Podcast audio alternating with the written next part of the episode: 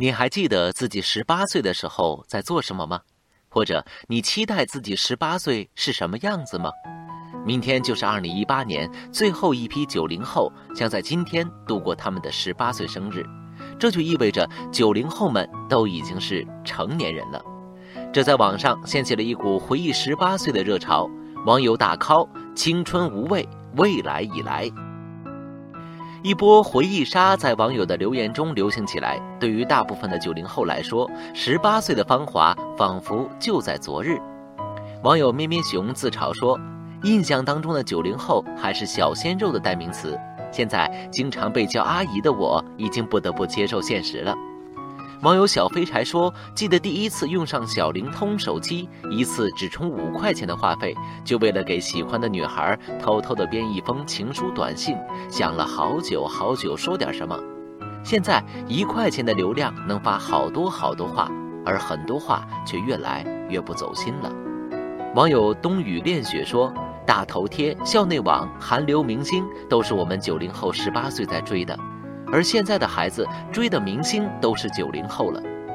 网友乐乐说：“十八岁的时候在念高二，面对高考如山的压力，还好有好兄弟们陪在身边，一起做傻事的岁月，到现在都依然怀念。谢谢你，我的青春。”网友松松说：“还记得自己十八岁许下的愿望和期待吗？如今实现了多少呢？或许遇到挫折，或许跟现实妥协，将激情埋于心底。”但是青春过便无悔。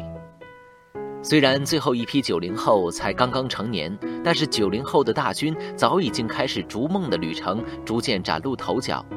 网友令明说：“大战阿尔法狗的人类最强柯洁，站在世界排坛巅峰的朱婷，OFO 的创始人戴威都是九零后。他们成年了，不仅仅是年龄到了，而是开始真正承担起社会的责任，创造价值。”网友树洞先生表示：“有人说九零后是垮掉的一代，但事实上并不是。九零后出生在改革开放的年代，生长在信息时代诞生的年代，可以说未来才是真正属于九零后。”除了网友们在晒自己十八岁的照片，也晒出了很多大腕年轻时的照片。网友袁图君在下面评论说：“年轻时的马云、周鸿祎、李开复。”年轻的他们脸上稚气未脱，却满怀希望和憧憬。他们的十八岁和九零后们一样，对未来充满着渴望和无限可能。如今已经成年的九零后，一定会出现更多的他们。中国发展已经进入了新时代，各位九零后们，从今天开始，从一八年开始，铭记十八岁，承担起责任，为梦想，为生活，为心中所爱。无畏前行吧。